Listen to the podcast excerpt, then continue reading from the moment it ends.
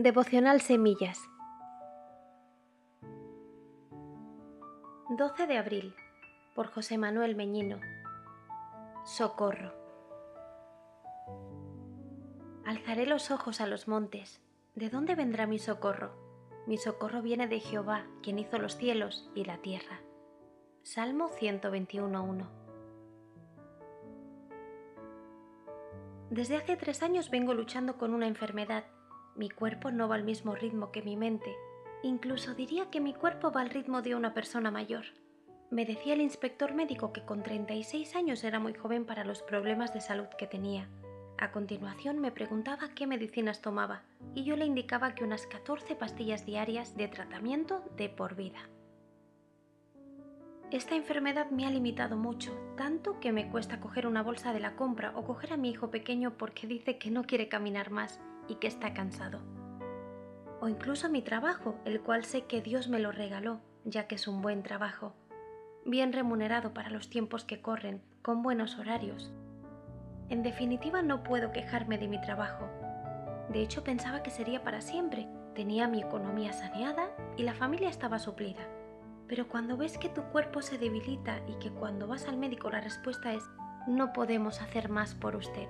En ese momento, en ese mismo instante, me invadió la ansiedad y la incertidumbre.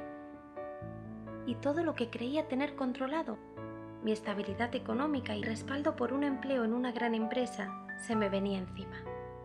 Tiempos difíciles y complicados venían hacia mi vida, como un tren descontrolado. Resulta un poco irónico, ya que soy maquinista y todo aquello que hablaba y proclamaba sería probado con fuego. ¿Sabes una cosa? A pesar de mi ansiedad, a pesar de que no todo lo veo con claridad en este momento, sé que Dios no permitirá que nada malo me ocurra, que nada malo le ocurra a mi familia, como Dios nos dice en este versículo. ¿De dónde vendrá mi socorro? El Dios de lo imposible está de nuestro lado. Él es el Padre por excelencia y cuida de nosotros. En esta vida nada está asegurado para siempre.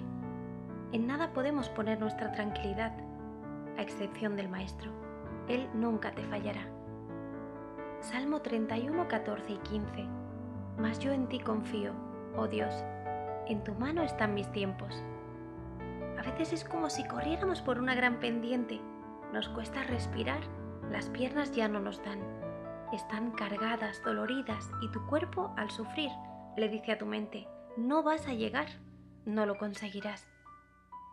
Y solo empiezas a ver tus limitaciones, las cuales no nos dejan ver más allá de un palmo de nuestras narices. Nos ahogamos, nos asfixiamos y no somos capaces de resolver nada. Nos bloqueamos y el colapso total está garantizado. Ya no vemos todo lo que el Señor nos ha hecho conquistar y solo vemos las penumbras y dificultades que estamos viviendo empezamos a desmoronarnos.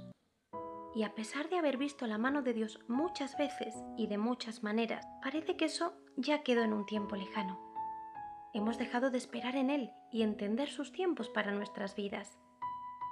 Él no nos va a desamparar, porque Él te trajo hasta aquí y te ha sostenido. No es un trabajo, no es un salario, no es por tus propias fuerzas, es por su voluntad. Solo en Él debemos confiar y estar tranquilos pues Él cuida de nosotros. Y para terminar me gustaría dejaros este versículo. Filipenses 4:6. Por nada estéis afanosos, sino sean conocidas vuestras peticiones delante de Dios en toda oración y ruego, con acción de gracias. Qué importante saber que Él está para escuchar y responder a nuestras necesidades. Amigo, sea agradecido, pues Él solo vela por tus intereses y por tu bienestar. Él no te fallará y siempre, siempre quiere lo mejor para ti, incluso cuando tú no lo veas claro. ¿Dónde tienes puesta tu mirada? ¿En qué o en quién está puesta tu confianza? ¿Eres agradecido solo cuando te vienen las cosas bien o eres agradecido al Señor siempre? Que el Señor te bendiga.